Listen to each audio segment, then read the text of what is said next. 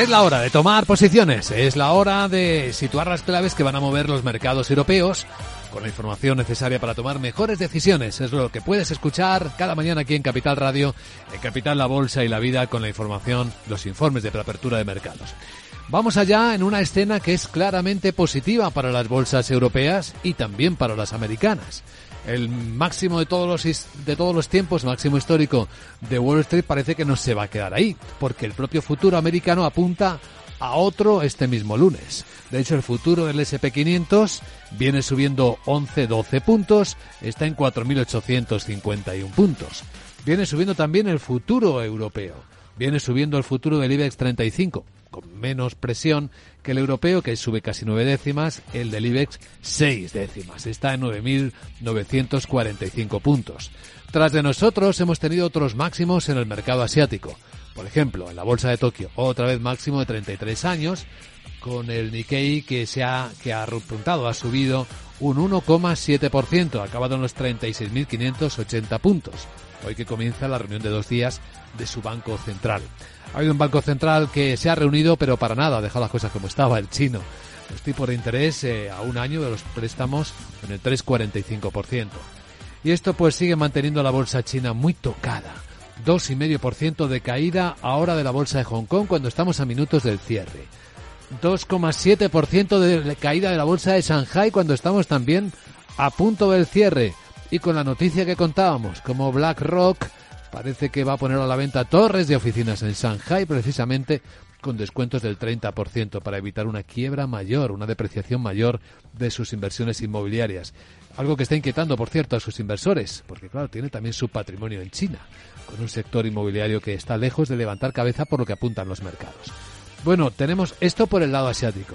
Y en el despertar de los europeos, Sandra Torrecillas, muy buenos días. Buenos días, mencionabas los bancos centrales, pues este jueves tenemos también plato fuerte en Europa con reunión del Banco Central Europeo, aunque tampoco se esperan cambios en los tipos de interés y se reúnen esta semana también el Banco de Canadá y el de Noruega. En general la semana va a estar marcada por esas citas, pero también porque vamos a tener referencias macroeconómicas importantes, entre ellas la primera estimación del PIB del cuarto trimestre en Estados Unidos, para el que se espera una subida del 2%. Y ojo el viernes al deflactor de consumo privado, también allí que es eh, el indicador favorito de la Reserva Federal y en este caso se espera que se desacelere desde el 3,2 hasta el 3%, que sería el nivel más bajo desde principios del año 2021. Unos datos que sin duda va a tener en cuenta la Reserva Federal cuando se reúna la semana que viene, los días 30 y 31 de enero. En general, los analistas nos dicen que esta semana va a ser importante además eh, por esas referencias eh, macro importantes, por las reuniones y por los resultados empresariales. Los mercados van a tener difícil ajustarse porque la liquidez sigue siendo alta, como señala Ramón Forcada, director de análisis de Bankinter.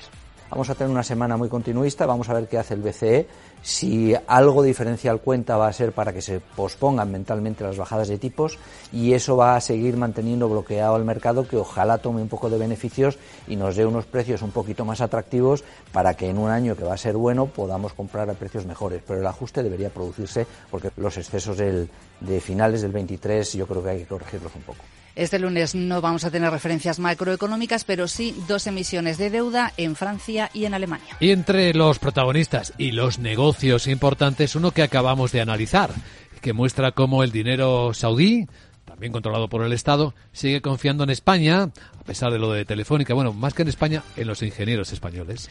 Técnicas Reunidas y Sinopec, que, que se adjudican dos contratos eh, de Saudí Aramco por más de 3.300 millones de dólares. La joint venture está participada en un 65% por Técnicas Reunidas y un 35% por Sinopec, lo que significa que la compañía española cuenta con más de 2.150 millones de dólares. Entre los protagonistas volverá a estar Grifols. Porque esta semana finaliza ya el plazo que le dio la CNMV para que entregara datos eh, para que aclarara su situación contable y de gobernanza tras las acusaciones que realizó el fondo bajista Gotan. La empresa va a cumplir con el plazo, según ha dicho Tomás Daga, miembro del Consejo, en declaraciones a Reuters, aunque una vez que se reciba la información, la Comisión Nacional tendrá que analizarlo y los analistas dicen que el proceso puede alargarse varias semanas.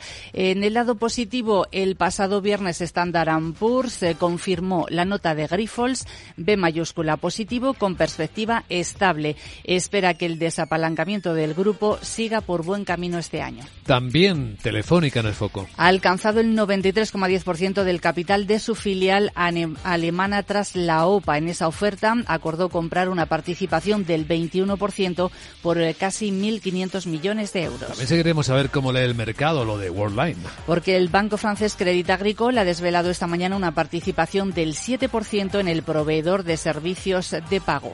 Y como siempre, seguro que van a tener efecto en cuanto abra el mercado las recomendaciones que han publicado hace minutos algunas de las grandes casas de análisis. Tenemos varias. Eh, para Ferrovial, Citigroup le sube el precio objetivo, lo tenía en 35, ahora lo deja en 40 y Jeffreys se lo eleva un poquito más hasta 41 euros por acción. En el caso de Solaria no son tan buenas esas recomendaciones porque Citigroup se la baja desde comprar hasta neutral y también le recorta el precio objetivo desde 17 hasta 15,5 euros. Para ASML, Berenberg y Citigroup le suben el precio objetivo y para BASF, Citi y HSBC se lo bajan. Bueno, pues ya estamos a punto de abrir la sesión. ¿Algún protagonista más antes de que empiece esto? Pues eh, uno curioso, eh, Melia Hoteles. Nos vamos a fijar porque un tribunal español ordenó a la cadena compensar a la estrella de música latina Daddy Yankee y a su esposa con 908 mil dólares eh, por un robo de joyas en una habitación del hotel en el año 2020. Pues con esta información Despiertan los mercados, como cada mañana en tiempo real aquí, en Capital La Bolsa y la Vida. Capital, La Bolsa y la Vida, con Luis Vicente Muñoz.